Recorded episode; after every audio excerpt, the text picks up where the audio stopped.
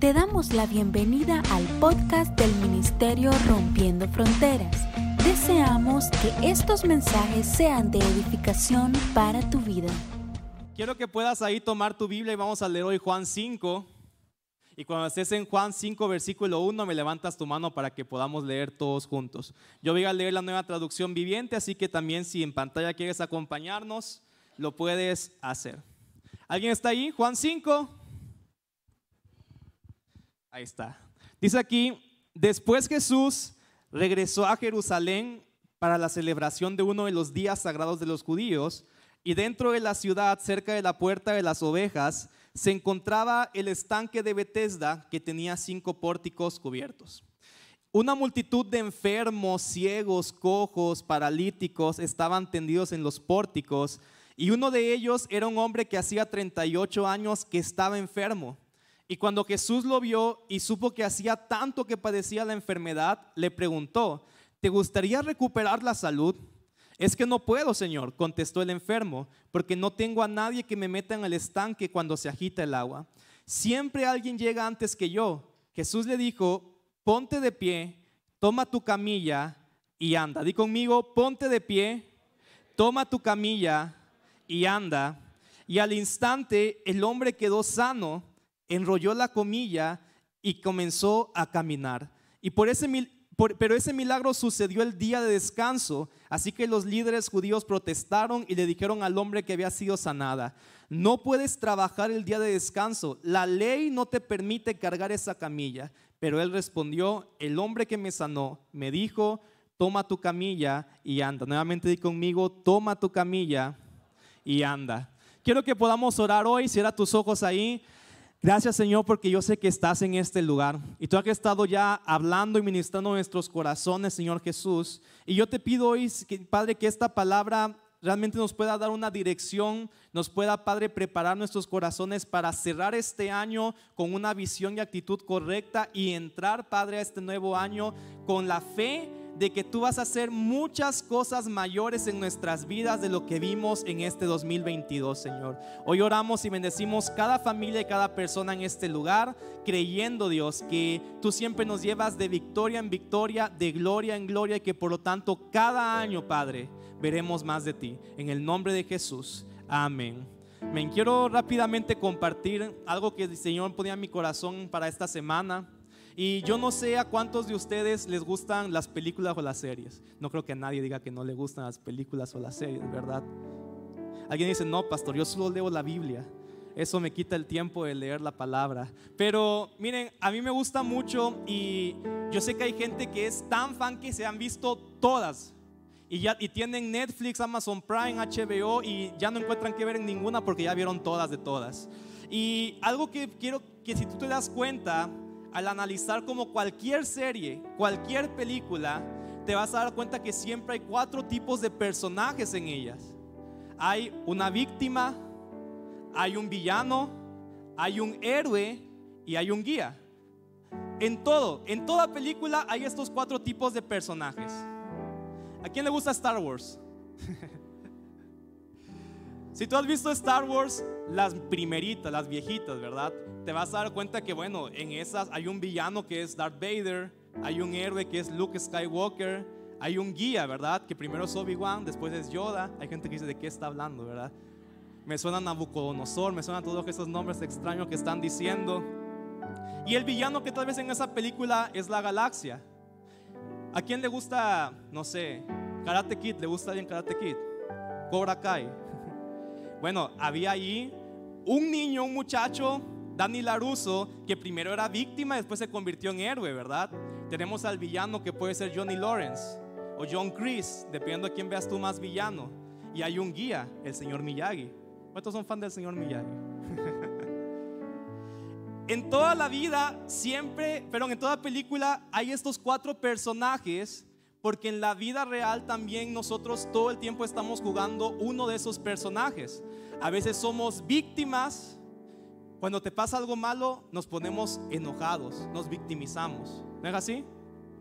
Como dices, ni, me, ni me hables en este momento, porque no quiero hablar, no quiero escucharte. ¿Quién se ha puesto así a veces? Sean sinceros. Estamos ahí en modo víctima, ¿verdad? Y Sabes que muchas veces incluso, si tú ves las películas, normalmente el villano y el héroe son gente que tienen un trasfondo similar, pero que afrontaron ese problema de manera distinta. Tal vez los dos fueron rechazados por un padre, tal vez los dos tuvieron una injusticia y el villano canalizó toda su energía ante ese problema para minimizar a otros. Pero el héroe que tal vez pasó también por una historia similar, en lugar de tomar su energía para dañar a otros, él dijo, yo voy a salir de esta, voy a enfrentarlo y por eso se convierte en el héroe de la película. Y esto es importante porque todos nosotros vamos a pasar por muchos momentos en que somos víctimas de injusticia, víctimas de problemas, y en ese punto tú puedes tomar la decisión de decir, ¿qué hago con este problema que estoy pasando? A veces nos convertimos en villanos, en el villano de mi esposo, de mi esposa, ¿verdad? Y canalizo el problema con el que estoy pasando para gritarle, para insultarlo, para pelearme con él pero ¿qué tal si podemos cambiar nuestra actitud ante este problema y decir, voy a canalizarlo para que en lugar de ser una víctima, me voy a levantar como un héroe que se esfuerza para salir adelante de la situación en la que estoy teniendo? Y llego todo esto porque al terminar el año, muchos tal vez que estamos meditando en todas las cosas que pasaron, y seguramente pasaron muchas cosas buenas, pero tal vez al mismo tiempo teníamos la expectativa de algo que pasara este año y no pasó. Tal vez tú decías, este año voy a sanar de esta enfermedad. Tal vez tú decías, este año ya no voy a estar soltero, no voy a ser el sortero de la iglesia. Tal vez tú decías, este año ya voy a tener un mejor trabajo, mi empresa va a salir adelante. Y estamos cerrando el año y te das cuenta que la expectativa que tenías no se cumplió. Y eso nos lleva muchas veces a tener este pensamiento de víctima. ¿Cuánto tiempo llevamos con el mismo problema y parece que no salimos? Un problema de largo plazo es muchas veces un pequeño pasito nos falta para caer en este victimismo. Justamente este hombre con el que Jesús se encuentra aquí, dice que Jesús llega a este estanque de Bethesda, que dice que algunos historiadores dicen que era leyenda, otros dicen que sí es verdad, pero el punto es que dicen que la gente se sentaba ahí enfermos, la gente se sentaban ahí con diferentes eh, dificultades y que se creía que de repente un ángel agitaba el agua y el primero que cayera quedaba sano. Entonces estaba rodeado de enfermos, paralíticos, gente con un montón de dificultades y Jesús se encuentra con uno y le pregunta, ¿cuánto tiempo llevas aquí? y le dice que él lleva 38 años enfermo y paralítico. O sea, quiero que pienses 38 años. Hay un montón de gente aquí que ni siquiera tiene esa edad. Y este hombre llevaba 38 años peleando con el mismo problema sin poder salir de ahí. Y yo te decía, cuando pasas mucho tiempo en un mismo problema, es muy fácil que nuestras emociones y energía nos lleven a quedar en un pensamiento de víctima. Tal vez llevas 38 años luchando económicamente y dices, es que es el gobierno de este lugar. No hay oportunidades en Honduras. Mejor me voy para España. Mejor me voy para Estados Unidos, ¿verdad? Y puedes tomar esta mente de víctima en la cual, miren, las características, las características de las víctimas es que ellos nunca tienen la culpa de nada. Se creen que se lo merecen, se merecen el trabajo, se merecen crecer económicamente, se merecen un mejor esposo, pero siempre la culpa de por qué no lo obtienen, dicen, es de otro. No es mi culpa, es culpa de mi marido, es culpa de mi esposa, es culpa de mis hijos, es culpa de mi jefe y esa es la víctima. Porque es bien fácil echarle la culpa a otro porque evitas la responsabilidad de la acción que tú tienes que tomar. Y este hombre, mira cómo es Jesús. Porque Jesús ve a este hombre enfermo tirado enfrente del lago de Bethesda y le hace una pregunta. ¿Quieres, te, dice aquí en esta versión, ¿te gustaría recuperar la salud? Cualquiera diría, obvio, ¿verdad? Por eso estoy aquí. Es como si le preguntaras a alguien que se está muriendo de hambre, ¿te gustaría un pollo chuco? ¿No comieron pollo chuco? Ah, O le preguntas a alguien que está soltero y le dices, hey, ¿te gustaría casarte pronto? La gente va a decir, qué insultante esa pregunta. Es obvio que si tengo hambre quiero comer. Es obvio que si estoy enfermo quiero ser sano. Pero lo que pasa es que Jesús con esa pregunta estaba sacando a flote el alma de la persona más allá de solamente la condición física externa. Él con esa pregunta quería que se revelara la verdadera condición, no del cuerpo, sino del corazón de este hombre. Pero cuando le dice el Señor, ¿te gustaría recuperar la salud? El hombre le dice, no puedo porque no tengo a nadie que me meta en el estanque cuando se agita el agua. Eso es mente de víctima. Alguien podría decir, hoy este año quise avanzar económicamente, pero no puedo porque mi jefe nunca me promovió. Este año quería crecer como matrimonio, pero no puedo porque si conocieras cómo mi esposo me trata, es un desgraciado. Si vieras cómo mi esposa es una celosa y externalizamos todo, dile que está junto, víctima, víctima.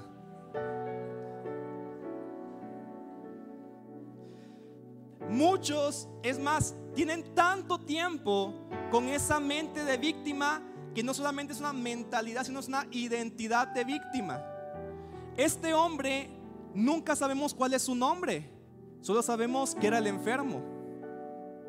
Y tal vez tú que has estado luchando, queriendo salir del alcohol, y has pasado tanto tiempo luchando que ya no dices estoy luchando con el alcohol, sino que ahora soy alcohólico.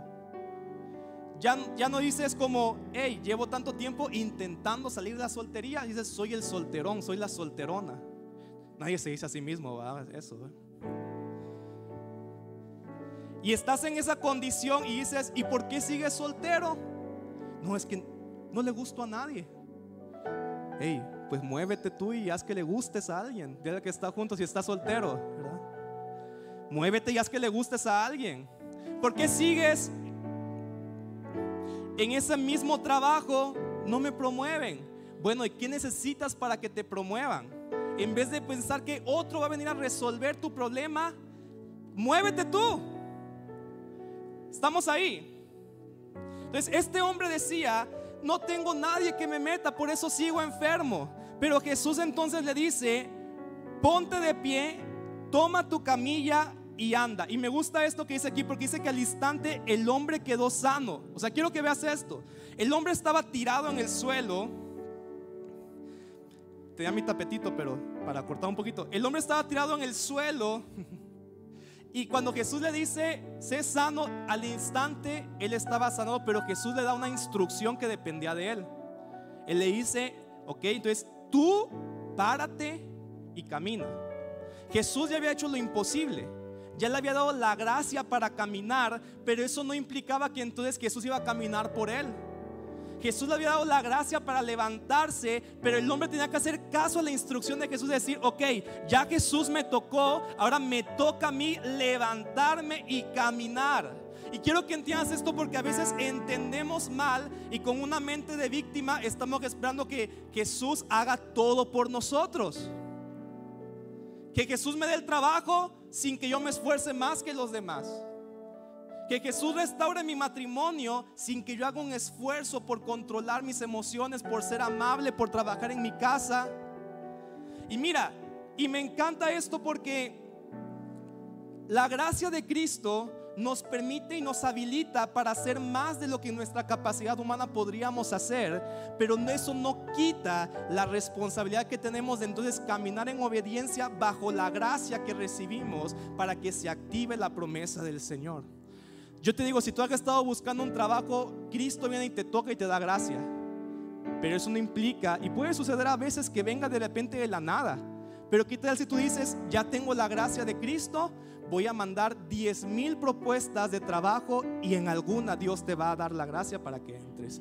Tú puedes tener una empresa y vas a decir, Señor, mándame los clientes y estás orando, pero ¿qué tal si dices, ya recibí la gracia de Dios? Entonces voy a empezar a hacer publicidad, voy a empezar a moverme y bajo la gracia, en lo que era imposible mi capacidad se va a expandir en este año. Y todo esto lo quiero decir porque si este año no viste algo, no viste un rompimiento que estabas esperando, tal vez en algunos de nosotros nos va a llevar a una pasividad. Pero yo te quiero invitar, este nuevo año que está por entrar, sigue creyendo, recibe la gracia de Cristo, pero muévete para que la gracia de Dios se active sobre tu vida.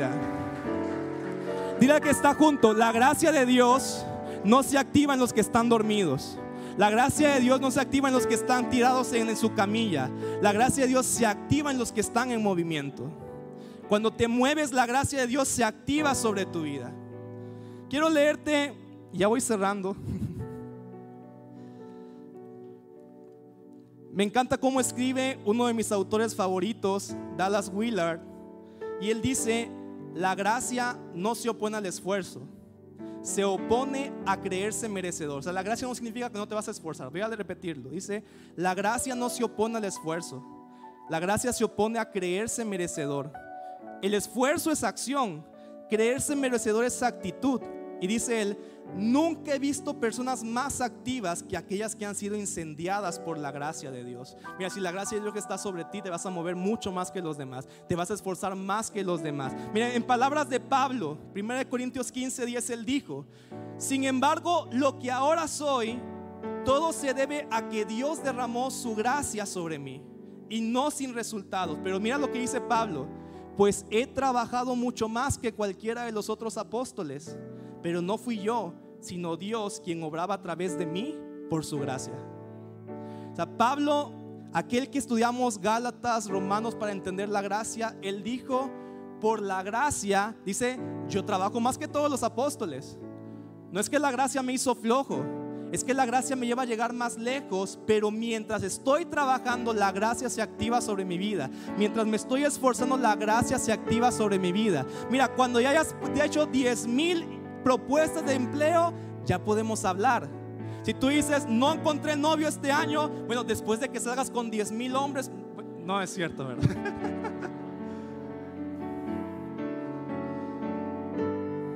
ya podemos hablar ahí, ¿verdad? No que se iba a ser buena o mala la plática, pero vamos a hablar. Mi deseo es que este nuevo año aprendas a esforzarte en la gracia de Dios a que te esfuerces más que cualquier otro y que alcances más de lo que tus propios esfuerzos pueden darte por la gracia de Cristo en tu vida. Ten expectativa este nuevo año y muévete, esfuérzate más que nadie y Dios te va a llevar más lejos de lo que tú podrías alcanzar. Solo quiero cerrar terminando lo que dice este, este, este pasaje que estábamos leyendo. Este hombre tomó la instrucción de Jesús se levantó y al moverse la gracia se activa y empezó a caminar. Y me gusta porque dice que Jesús lo sanó en el día de reposo. Que los judíos en aquel tiempo habían hecho la idea de que, o sea, nada, no podías levantar una camilla porque eso ya implicaba un esfuerzo y trabajo y para ellos eso ofendía a Dios. Cristo claramente muestra que eso no era una ofensa para Dios, que el Señor estaba más interesado en sanar a este hombre que en que no pudiera levantar la camilla. Pero dice aquí que llega este hombre que había sido sano y los fariseos le dijeron, hey, no puedes trabajar el día de descanso. La ley no te permite cargar esa camilla. O sea, ellos le dijeron, ¿por qué estás? Ni siquiera le preguntaron, hey, ¿quién te sanó? Le dijeron, ¿por qué, ¿por qué estás cargando tu camilla? No puedes hacer esto hoy. Pero me encanta cómo responde el hombre, porque le dice, el hombre que me sanó me dijo otra cosa. Esos fariseos representan muchas veces lo que el mundo o la religión te van a decir. Ellos te dicen, hey, no puedes hacer esto. Muchas veces cuando nos acercamos a Dios, creemos que acercarnos a Dios es, ok, ya estás aquí, entonces ya no puedes hacer esto, ya no puedes hacer esto, ya no puedes hacer esto, ya no puedes hacer.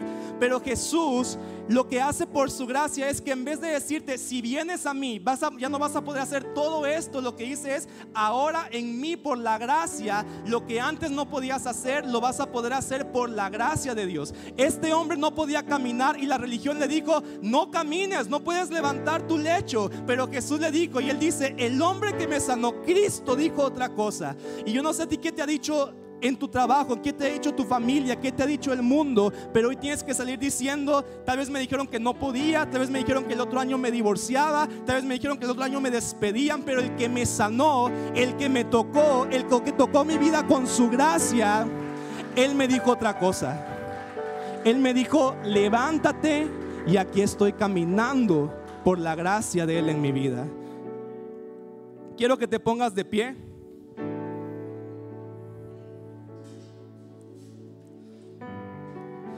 Me encanta un pasaje que está en Efesios 3:20 que dice, toda la gloria sea para Dios, quien puede lograr mucho más de lo que pudiéramos pedir o incluso imaginar mediante su poder que actúa en nosotros. Levanta tu mano ahí y voy a pedir que pueda ir subiendo el equipo. Vamos a tener todavía un tiempo de un momento más para adorar. Hay que aprovechar a Ana que está por acá. y di, Señor, hoy me despojo, me sacudo de lo que el mundo, de lo que la religión, de lo que cualquier persona me dijo que no podía. Es más, lo que mis fracasos me dijeron que no podía este año. Hoy creo, como dice tu palabra, que por tu gracia tú puedes hacer en mí más de lo que puedo pedir, más de lo que puedo imaginar y si tal vez tú ya tenías una expectativa de este año 2023, hoy te voy a decir, eleva tu expectativa, porque la palabra dice, lo que Dios puede hacer en ti es más de lo que puedes imaginar. Si lo imaginaste, si ya lo tuviste en tu mente, significa que eso es inferior a lo que Dios puede hacer. Porque Él puede hacer más en tu vida. Y yo quiero que puedas levantar tu mano y Padre, hoy oramos que tu Espíritu Santo descienda sobre cada uno de nosotros, llenándonos de esa gracia y ese favor sobrenatural que nos empodera para caminar, Padre, en tu propósito, Dios. Yo creo, Señor, que hay grandes propósitos en este lugar, Dios, y no caminaremos en ellos sin gracia, caminaremos en ellos por la gracia, Señor Jesús, pero al mismo tiempo, Dios, nos esforzaremos y caminaremos para ver que tu gracia se active en nuestras vidas. Este 2023 ya no vas a estar con una mente de víctima. El Señor te va a poner qué es lo que debes hacer. Y si obedeces la instrucción de Dios, si lo vuelves a intentar, la gracia de Dios se activa sobre tu vida para ver resultados sobrenaturales. Gracias Jesús, porque por medio de tu cruz, por medio de tu muerte y sacrificio, nos permite recibir esa gracia que no nos merecemos porque no la merecemos, pero en tu infinito amor te ha placido dárnosla, Señor. Y te ha placido, Padre, empoderarnos. En el nombre de Jesús, te damos gracias, Señor. Amén.